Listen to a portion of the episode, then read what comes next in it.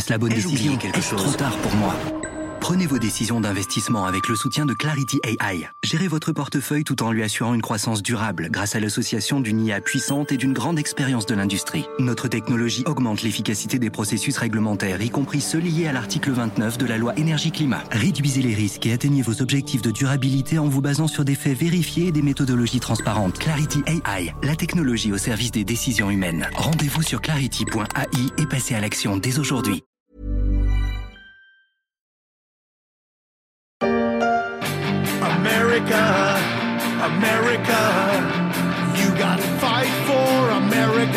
C'est la dernière ligne droite.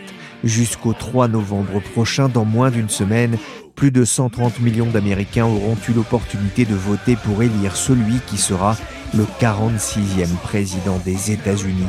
Cela se jouera entre Donald Trump, le républicain, et Joe Biden, le démocrate. La story des échos vous donne rendez-vous tous les vendredis pour suivre la campagne présidentielle jusqu'à son terme. Aujourd'hui, on va se demander si l'Amérique fait encore rêver les Américains.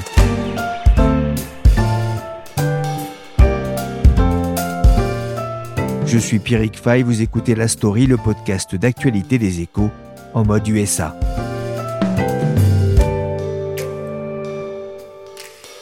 Together. We will make America strong again. We will make America wealthy again. We will make America proud again. We will make America safe again. And yes, together, we will make America great again. Une Amérique plus forte, plus riche, plus fière, plus sûre et plus grande. Pour son premier discours de président début 2017, Donald Trump avait annoncé la couleur MAGA, Make America Great Again, un slogan transformé en Keep America Great pour la campagne en vue de sa réélection à la Maison Blanche. Si la partie s'annonce compliquée pour le milliardaire président, à en croire les sondages, Trump porte avec lui tous les espoirs d'une partie de la population nostalgique de l'Amérique d'avant, celle du pavillon de banlieue et de la voiture reine.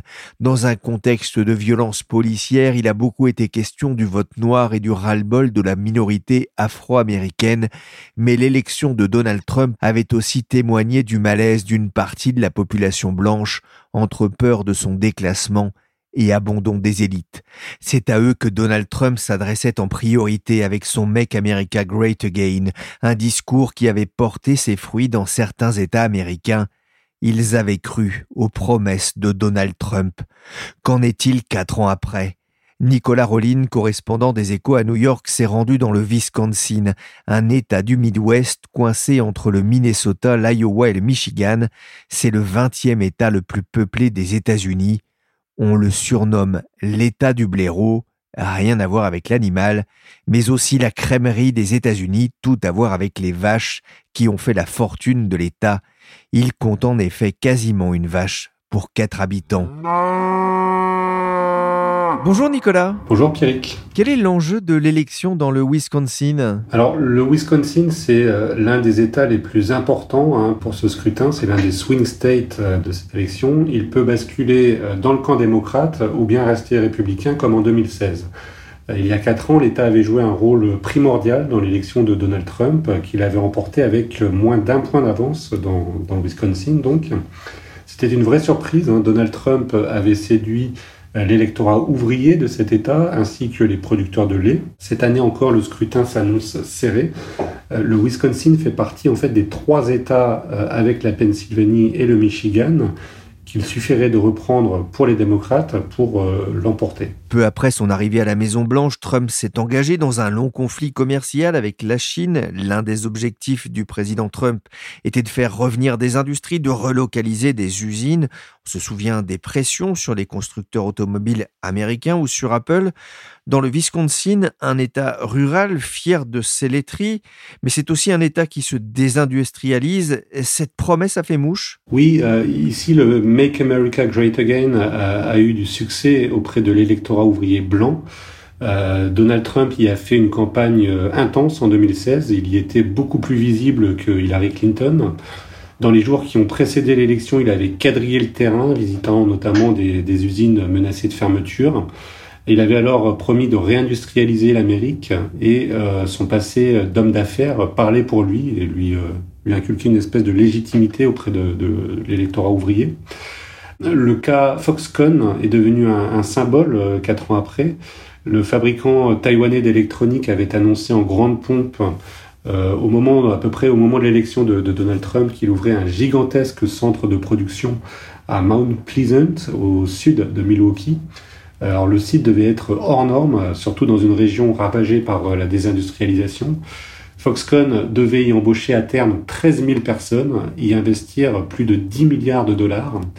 Les autorités locales avaient déployé tous leurs arguments hein, pour convaincre l'entreprise. On lui promettait entre 3 et 5 milliards de dollars euh, en aide, en subvention, en crédit d'impôt. Ça représentait à peu près plus de 200 000 dollars euh, par emploi créé.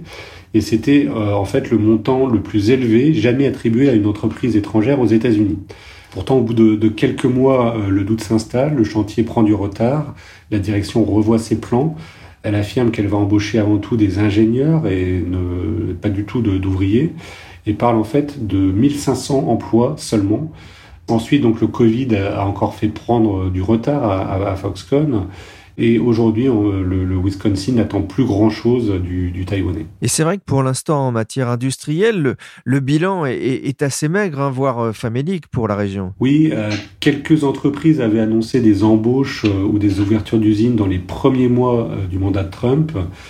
Mais c'était en fait surtout pour s'attirer les bonnes grâces du nouveau président.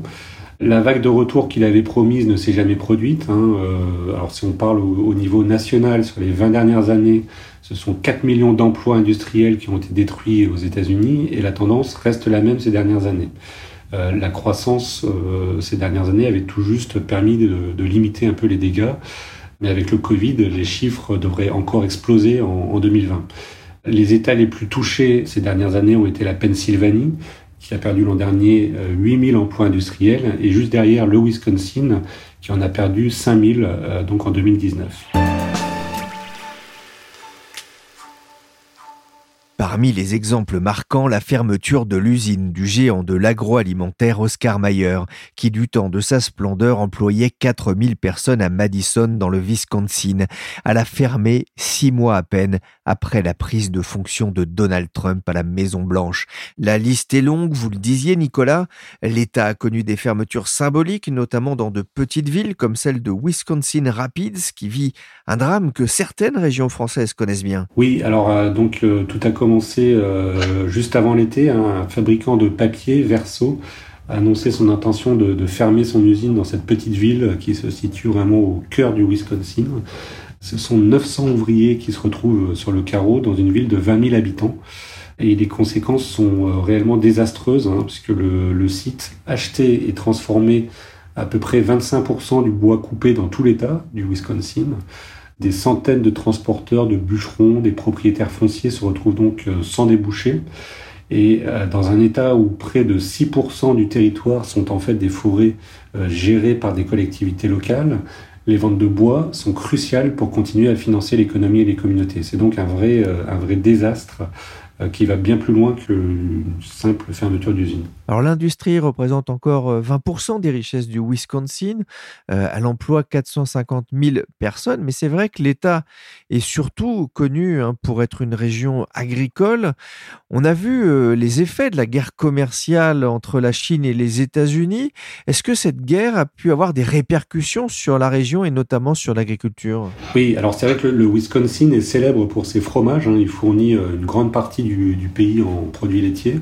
Or, les, agriculteurs américains ont été les premiers touchés par la guerre commerciale. En représailles aux sanctions américaines, la Chine a imposé des droits de douane sur de nombreux produits agricoles américains. Alors les producteurs de lait étaient déjà fragilisés hein, euh, par euh, notamment les nouvelles habitudes de consommation. Les gens consomment un peu moins de lait qu'auparavant. Donc les prix étaient déjà très bas. Et en fait, la guerre commerciale a été, euh, un peu le, coup de trop et c'était une, une, vraie catastrophe pour la région. Sur la seule année dernière, hein, la seule année 2019, le Wisconsin a perdu 10% de ses exploitations laitières, qui ont donc tout simplement fermé. Et euh, les aides de Washington pour les agriculteurs n'ont pas euh, compensé les pertes. Même si Donald Trump a essayé d'injecter des, milliards de dollars euh, dans, le, dans le secteur agricole. Est-ce que les habitants du Wisconsin déchantent aujourd'hui? Oui, alors les, gens sont un peu dépités. Hein, euh, cela renforce en fait la, méfiance euh, qu'ils ont envers le, monde politique en général. Mais qu'on regarde un petit peu de plus près, ça ne change pas vraiment l'opinion des supporters de Donald Trump. Chaque camp reste un peu campé sur ses positions. Les supporters de Trump continuent de voir dans les fermetures d'usines la loi du marché, les conséquences des traités commerciaux et du libre-échange, et même les conséquences de la crise du Covid.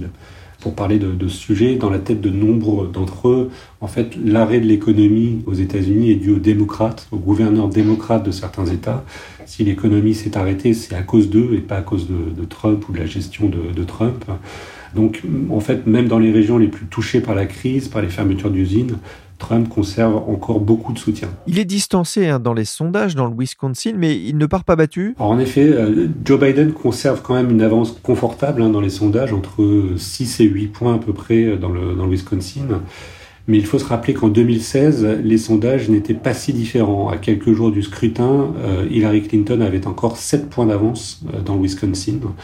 Donc Trump espère refaire le même coup, profiter euh, d'une mobilisation plus faible peut-être chez les démocrates et les indépendants, et surtout euh, jouer sur les peurs. Dans le Wisconsin, il a ainsi tenté de profiter des tensions raciales et des violences euh, qui ont suivi une nouvelle bavure policière cet été. La communauté blanche lui est acquise? Oui, en grande majorité, hein, les classes moyennes et populaires blanches lui restent favorables. Pour les démocrates, l'enjeu sera donc de mobiliser les minorités, dans la région de Milwaukee notamment, et tenter de regagner une partie des classes moyennes blanches, euh, en particulier les femmes. Donc le schéma est à peu près le même qu'au niveau national. Oh Jimmy? Ouais, je t'appelle d'une cabine, là, je suis en planque. je voulais savoir euh, ce que tu m'avais parlé, là, c'est toujours Ramène-toi en Amérique. Toi et ton fric. C'est une opportunité de ouf là qui nous offre Omar. Los Angeles, frérot, l'Amérique. Dans les États du Middle West, Trump garde encore de nombreux supporters. Pour eux, il reste le garant du rêve américain, ce rêve qui, durant des décennies, a incité des millions d'étrangers à tenter leur chance en Amérique. Mais au fait, c'est quoi le rêve américain? Eh ben, ça dépend ça va être différentes choses pour différentes personnes. Ça peut être le rêve des immigrés qui pensent que ailleurs, aux États-Unis, ça va être mieux que chez eux. Donc c'est pour ça que ce rêve américain, c'est un rêve puisqu'il est tourné vers l'avenir, mais il est américain parce que les États-Unis sont un terroir particulier qui rend les rêves possibles. Laurie Kenton est spécialiste de l'histoire et de la civilisation anglo-américaine. Mais pour ceux qui sont aux États-Unis, forcément, ça va être autre chose. Ça peut être du matériel. Quand on pense rêve américain, on pense au pavillon, dans une banlieue préservée, etc. Mais en réalité, quand on demande aux Américains, cet aspect-là est minoritaire. Le fait de travailler dur et on va réussir, bon, ça c'est euh, assez classique, mais en réalité, ce qui domine, c'est les aspects immatériels, c'est-à-dire tout ce qui est accomplissement de soi, liberté d'être soi-même sans entrave et pas forcément d'avoir une grosse voiture. On va vers des terrains qui sont plus ceux de l'égalité et du respect, la possibilité d'être soi-même, quelle que soit bah, sa couleur, son origine, sa religion, son orientation sexuelle, et pas forcément euh, sa grosse cylindrée. C'est aussi l'égalité des chances. Exactement, c'est-à-dire que l'égalité des chances, c'est euh, quelque chose qui est absolument fondamental. C'est pas forcément l'égalité des conditions, parce que ça, c'est pas forcément réalisable, mais l'égalité des chances, c'est garantir qu'il n'y a pas d'entrave au départ et que chacun, en jouant le jeu, en respectant les règles, a une possibilité d'y parvenir. Mais cette possibilité d'y parvenir, c'est pas forcément un droit opposable. Laurie Kenton, vous êtes maître de conférence à l'Université de Versailles Saint-Quentin en Yvelines. Vous êtes l'auteur de La fin du rêve américain, publié chez Odile Jacob. Dans cet ouvrage paru en 2017, vous reveniez sur l'histoire des États-Unis et comment le pays s'est construit autour de ce mythe du rêve américain. Donald Trump a puisé dans cette histoire? Bien sûr, tous les présidents euh, puisent dans l'idée du rêve américain sans exception. C'est un mythe euh, fondateur et un mythe structurant de l'identité américaine, justement parce qu'il veut dire différentes choses pour différentes personnes. Barack Obama, Bill Clinton ont aussi beaucoup communiqué sur ce rêve américain, mais c'était pas forcément le même rêve américain. Le rêve américain de Donald Trump, c'est un rêve qui est nostalgique, donc qui regarde vers l'avenir puisque c'est un rêve, mais qui est nostalgique. On veut recréer, restaurer des conditions d'une sorte d'Éden disparu. Dans les États-Unis de demain. Donc il y a une double orientation vers le passé, mais également vers l'avenir. Il ne s'agit pas simplement de déplorer le bon vieux temps, il s'agit de recréer, de restaurer ces conditions-là. Le bon vieux temps, c'est quoi pour Donald Trump et puis pour ces Américains qui le suivent? Alors, globalement, c'est jamais daté exactement, mais ça renvoie plutôt à l'Amérique d'après-guerre.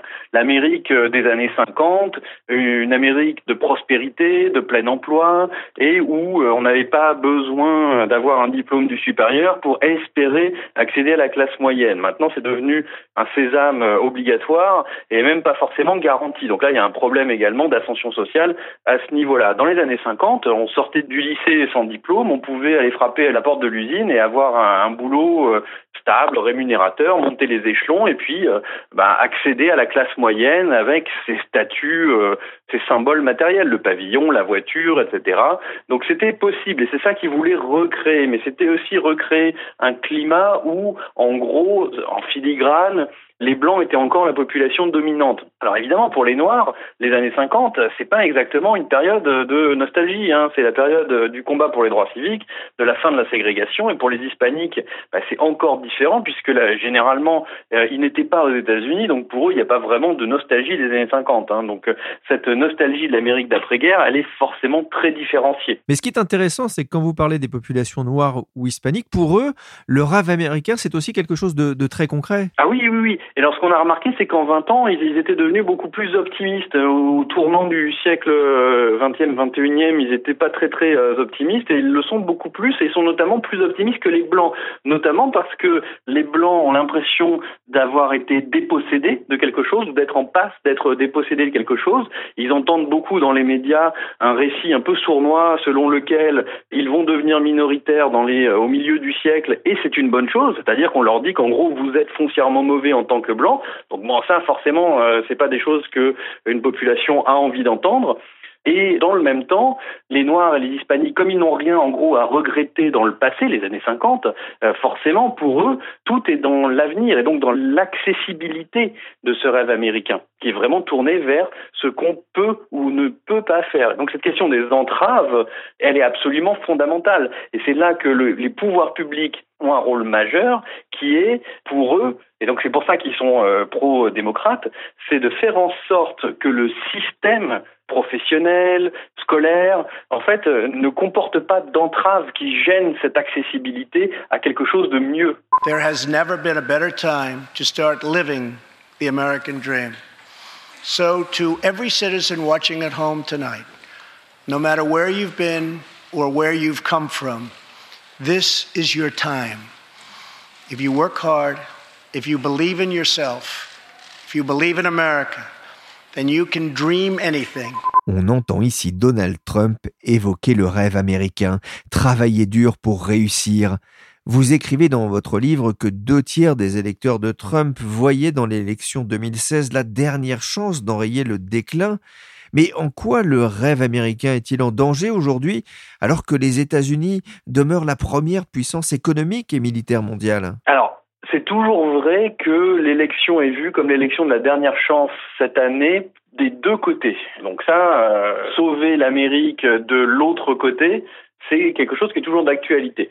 Pour une partie de l'électorat, pour l'électorat trumpiste, pour dire les choses rapidement, les démocrates sont une forme disons, dangereuse de partis politiques parce que ils vont affaiblir les États-Unis sur la scène internationale et à l'intérieur. Et pour les démocrates, le danger, c'est que les républicains en général, déjà avant Trump, mais encore plus avec Trump, affaiblissent les États-Unis à l'international, puisque leur réputation et la réputation des États-Unis est moins bonne, l'image des États-Unis est moins bonne, mais également à l'intérieur, puisqu'ils contribuent à accentuer les inégalités. Mais les États-Unis, en gros, ne font plus rêver parce que ils défraient la chronique euh, sur un certain nombre de sujets, maladies, obésité, les infrastructures qui sont dans un état déplorable, les ponts, les barrages, etc. Enfin, c'est dans un état catastrophique depuis avant euh, Trump et avec tous les blocages institutionnels depuis une dizaine d'années et encore accentués depuis l'arrivée de Trump, rien ne bouge sur ce front, par exemple, des infrastructures. De Make America Great Again à Keep America Great, il n'y a qu'un pas, aucune nouvelle proposition ou orientation annoncée. Donald Trump dit avoir toujours à cœur de défendre les droits des travailleurs américains. Laurie Kenton, le slogan sur la grandeur de l'Amérique a-t-il autant de répercussions sur la population qu'en 2016 Alors, le problème par rapport à 2016, c'est que en, 2016, Trump pouvait toujours avoir le bénéfice du doute puisque il n'avait pas été au pouvoir et que en 2016, il a un bilan et un bilan comptable, mais il a également un adversaire. Et donc toute la question pour l'électorat de Trump, c'est un, est-ce que maintenant que je le connais et qu'il n'a plus le bénéfice du doute, est-ce que son bilan justifie le fait que je veux lui donner une deuxième chance et un deuxième mandat? Est-ce que je suis déçu, mais ce qu'il y a en face est encore pire ou est-ce que finalement je me considère comme un cocu du Trumpisme et que j'ai cru un peu naïvement à ses promesses, mais en réalité, bah, ce sont de vaines promesses, et donc euh, soit je ne vais pas voter, soit je vais voter pour Biden. Ce sont les calculs qui euh, sont en gros les seuls calculs possibles pour des gens qui hésiteraient un petit peu. Après, les gens qui sont totalement convaincus que Trump est l'antéchrist ou alors que Trump est le sauveur, pour eux, le calcul est vite fait, bien sûr. Ah, vous parlez d'antéchrist ou de sauveur, c'est intéressant. Est-ce que la religion joue aussi un, un, rôle central dans cette idée, euh, ce concept de déclin de l'Amérique? Elle joue un double rôle, c'est-à-dire qu'elle joue un premier rôle explicite qui est euh, bah, le fait qu'il y a toujours des évangéliques, euh, euh, etc., des catholiques conservateurs qui voient les, républicains en général et Trump en particulier comme l'instrument qui permettra de sauver l'âme de l'Amérique. Et c'est drôle parce que c'est également le slogan de Biden, mais pour des raisons très différentes. Donc en faisant en sorte que l'avortement soit plus difficile et ce genre de choses. Donc il s'agit vraiment de sauver les États-Unis d'un déclin moral. Mais ça, c'est pas nouveau avec Trump. Hein. Et de l'autre côté, il y a une dimension euh, presque narrative, symbolique, euh, métaphorique de la religion qui colore un petit peu la façon dont on se représente le personnel politique. Il y a une façon prophétique au sens vraiment de l'Ancien Testament, du politique qui vient en gros gronder euh, son peuple infidèle et lui rappeler ses promesses et lui dire qu'il faut bah, qu'il vote pour lui parce que c'est lui qui va pouvoir raviver les promesses euh, de l'Amérique et donc le, rêve américain. Mais ça peut être d'un côté comme de l'autre. Un Obama qui fait les gros yeux va avoir ce rôle prophétique de la même manière que un Trump qui diagnostique la, la mort du rêve américain lors de l'ouverture de sa campagne en 2015 et qui dit que lui, homme providentiel, sauveur, Messie, a euh, seul la capacité de le restaurer. Donc là, on est dans des espèces d'archétypes religieux qui sont un peu sécularisés, qui sont dans le langage en fait. Quel est le poids justement des, des évangélistes dans l'élection du, du, président américain? Est-ce qu'ils pèsent autant qu'avant? Alors les évangéliques sont une population en déclin permanent depuis euh, depuis des années. Tous les ans, on annonce qu'ils sont moins nombreux que l'année précédente. Et pourtant, à chaque élection, il semblerait qu'ils fassent la différence. Ça s'explique par un procédé très simple.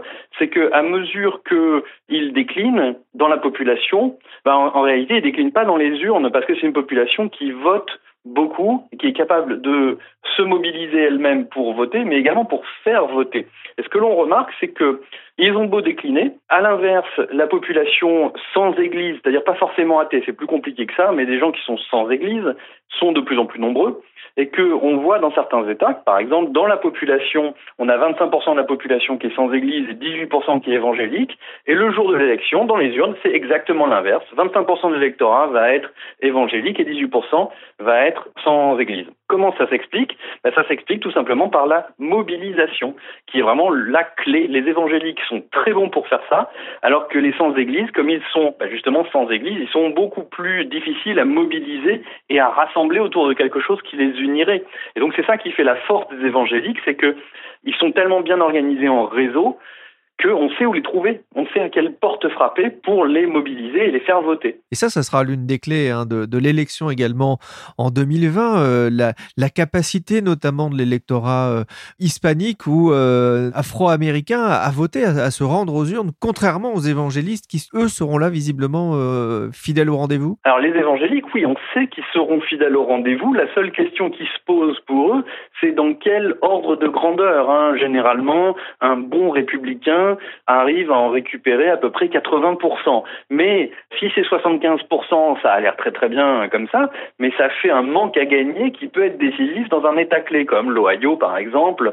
Donc ça peut, même si le, résultat est, très très large pour les républicains chez les évangéliques, ça peut aussi témoigner d'un manque à gagner. En réalité, quand je parle de mobilisation, c'est dans toutes les, les populations. Hein. On parle aussi des jeunes. Les jeunes euh, sont notoirement euh, difficiles à mobiliser, mais en 2018, pourtant des élections de mi-mandat qui rassemblent pas les foules d'habitude, ils ont été historiquement très mobilisés. Pourquoi? Parce qu'il y avait eu cette tuerie dans un lycée en Floride et que par le biais des réseaux sociaux pendant toute l'année, depuis le mois de février, il y avait eu des euh, actions de mobilisation qui avaient fait qu'en novembre, ils étaient nettement plus nombreux qu'ils l'étaient d'habitude et ça avait contribué de manière assez décisive à ce qui a été décrit comme une vague bleue, donc en 2018. Donc toute la question est de savoir si en 2020, l'anti-Trumpisme assez virulent chez les jeunes aura la même capacité de mobilisation dans ces électorats, les hispaniques, les noirs, les femmes, les femmes de banlieue, les femmes diplômées, etc.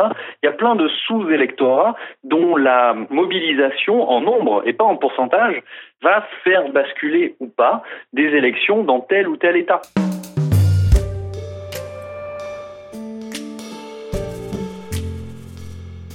En 1959, Richard Nixon, il était alors vice-président de Eisenhower, avait déclaré Les États-Unis sont le pays le plus proche de l'idéal de prospérité dans une société sans classe. On voit bien sûr le pied de nez à Moscou. 60 ans plus tard, Laurie Kenton, le principal danger qui guette l'Amérique, c'est le gonflement justement des inégalités Bien sûr, et c'est le cœur du message de Bernie Sanders, par exemple. Le fait que, contrairement à l'idéal très ancien d'une société sans classe, hein, c'est ce qu'on trouve sous la plume de Benjamin Franklin à la fin du XVIIIe siècle, quand il vend l'Amérique aux Français pour qu'ils viennent euh, y émigrer, il leur vend une Amérique qui n'est pas comme l'Europe, où il n'y a pas de société de caste, où il y a très peu de très riches et très peu de très pauvres, et une espèce de gigantesque classe moyenne. On voit qu'avec Nixon, on est à peu près dans le même type de discours, parce que c'est complètement structurant, et que ce qui se crée après ça, et c'est ce que Sanders, euh, par exemple, dénonce, c'est de plus en plus une recréation de caste. Donc le fait que quand on est pauvre, ou quand on est pauvre et noir, par exemple, ben, on a beaucoup plus de chances de le rester. Et donc c'est cette question de la mobilité sociale qui euh, n'existe plus ou qui existe moins que dans les années 50. Et donc le rêve américain d'un Bernie Sanders, finalement, il est également rétrospectif. Il y a également une nostalgie de cette euh, Amérique d'après-guerre qui était prospère, où l'État fédéral était euh, très euh, actif, où la fiscalité d'ailleurs, c'est ça la grosse ironie de la nostalgie trumpienne, c'est que la fiscalité des années 50 était autrement plus lourde qu'actuellement, parce qu'il fallait quand même euh, gagner la, guerre froide et que ça, ça coûtait quand même un petit peu d'argent. Mais chez Sanders, il y a la même nostalgie d'une Amérique où il était possible de transcender sa classe de naissance et qu'un fils d'ouvrier en 53 pouvait très bien réussir en allant à l'université ou pas. Sunday, Monday, happy days. Tuesday, Wednesday, happy days. Thursday, Friday, happy days. The weekend comes, my cycle hums, Qu'il soit réélu ou pas, Donald Trump va laisser un pays extrêmement divisé, mais il l'était déjà en 2016. Pour résumer, c'est euh, Happy Days contre California Dreaming, l'Amérique multiculturelle? Alors, un petit peu ça, c'est-à-dire que Happy Days, c'est vraiment la nostalgie d'une Amérique euh, des années 50 où on gomme totalement euh, tout ce qui pourrait euh, être controversé, notamment la ségrégation. Dans la série Happy Days, en tout cas dans mon souvenir, il n'y a pas vraiment de lutte pour les droits sociaux, de ségrégation contre les Noirs, ce genre de choses. Donc on gomme tout ce qui est un petit peu gênant. Donc cette nostalgie est un peu sélective, bien sûr. Et California Dreaming, alors ce qui est drôle, c'est que c'est quand même une chanson des années 60, mais ça fait référence à tout ce qui euh, semble être l'avenir des États-Unis dans une Californie plus diverse, plus euh, jeune et euh, contrôlée entièrement par le Parti démocrate. Et on remarque bien que la Californie bien qu'elle soit entièrement contrôlée par les démocrates à tous les niveaux du pouvoir, reste extrêmement inégalitaire, reste un endroit où, au niveau environnemental, eh ben, c'est un petit peu compliqué, on le voit avec les, les incendies, et c'est un État qui, finalement, semble être au niveau des positions sociologiques de l'opinion l'avenir de l'Amérique, mais euh, également qui fait pas toujours rêver quand on voit que les conditions de vie y sont particulièrement difficiles au niveau du marché immobilier par exemple. C'est très difficile de se loger en Californie et c'est pour ça que beaucoup de gens finissent par quitter la Californie pour des États euh, voisins et jusqu'au Texas. Il y a énormément de Californiens euh, presque exilés au Texas. une question qu'on peut se poser justement à la lecture de la fin du rêve américain, c'est est-ce qu'il y aura après Trump un autre président républicain compte tenu de l'évolution démographique des États-Unis? Bien sûr, c'est un des grands enjeux de la décennie qui s'ouvre, c'est de savoir comment le Parti républicain va se réinventer. Il y a beaucoup de spéculations sur la marque du Trumpisme, le Trumpisme après Trump. Il y a pas mal de gens qui ont été séduits par Trump, mais qui euh, on le voit dans les élections locales, hein, déjà maintenant, des gens qui font du Trumpisme sans être Trump, ça marche pas toujours très très bien. Quand ils sont appuyés par Trump, ça peut les sauver un petit peu, mais dès qu'il n'y aura plus Trump derrière, ça risque d'aller beaucoup moins bien. En revanche, la marque populiste, anti-élite, etc., ça peut orienter le Parti républicain de manière assez durable. Et c'était pas vraiment le cas. Hein. Trump a vraiment transformé le Parti républicain qui était pro-business, qui était anti-protectionniste, euh, pro-Chine euh, dans l'OMC, et puis qui euh, ne crachait pas non plus sur l'immigration légale ou illégale, tant que ça permettait d'avoir de la main-d'œuvre à pas cher. Là, c'est vrai que Trump, sa première grande victoire, celle qui a été la plus longue à se dessiner, c'est le fait qu'il a complètement fait exploser le Parti républicain. Et la question qui peut se poser, donc, c'est comment un républicain peut reprendre le flambeau après ça, mais c'est très simple. En réalité, ce qu'on sait, c'est que les démocrates sont aussi extrêmement bons pour se tirer des balles dans le pied. Et donc, ce qu'on voit généralement, c'est que les démocrates gagnent une élection présidentielle et deux ans après, ils subissent une défaite historique aux élections de mi-mandat. On l'a vu en 94, on l'a vu en 2010, on l'a vu encore de manière encore plus accentuée en 2014, et il n'est pas du tout exclu qu'on le voit en 2022. Ça ne veut pas dire qu'en 2024, un ou une démocrate ne va pas l'emporter, mais euh, avec des niveaux de participation qui peuvent être très différenciés, le fait que la démographie change ne va pas tout de suite avoir un impact. C'est pour ça qu'il faudra bien regarder en novembre, quand on aura les résultats, on va bien finir par les avoir à un moment, il faut regarder des États comme euh, le Texas et la Géorgie, parce que c'est là qu'on va voir où on en est dans la bascule démographico-électorale. Justement, un pronostic pour la semaine prochaine? Euh, Pas de pronostic parce que euh, on sait qu'il peut se passer pas mal de choses. Pour l'instant, ce que nous disent les sondages, c'est que Biden est assez confortablement en tête, et donc euh, on va voir si les sondages sont exacts, fiables. Et euh, ça pourrait, pour l'instant, ça donnerait euh, et les deux chambres du Congrès, Sénat et Chambre des représentants et Maison Blanche euh, aux démocrates. Pour l'instant, c'est ce qui semble le plus probable au niveau statistique, mais ça n'exclut pas évidemment des scénarios alternatifs. Merci Nicolas Rollin, correspondant des Échos à New York, pour ce compte rendu de l'Amérique du Wisconsin. Et merci à Laurie Kenton qui, entre deux repassages de chemise, a trouvé le temps de répondre aux questions de la story. Deux ouvrages pour poursuivre d'ailleurs cette réflexion sur l'Amérique. Je rappelle La fin du rêve américain, publié en 2017 aux éditions Odile Jacob, mais qui reste profondément d'actualité.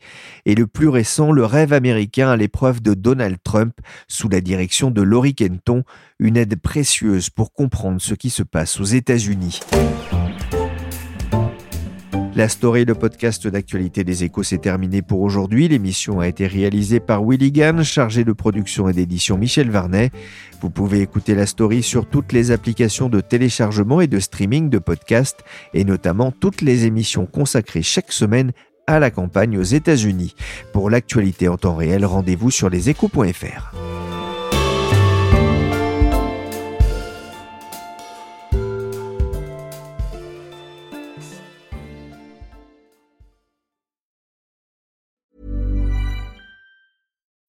When you need mealtime inspiration, it's worth shopping Kroger, where you'll find over 30,000 mouth-watering choices that excite your inner foodie. And no matter what tasty choice you make, you'll enjoy our everyday low prices, plus extra ways to save, like digital coupons worth over $600 each week. You can also save up to $1 off per gallon at the pump with fuel points. More savings and more inspiring flavors make shopping Kroger worth it every time. Kroger, fresh for everyone. Fuel restrictions apply.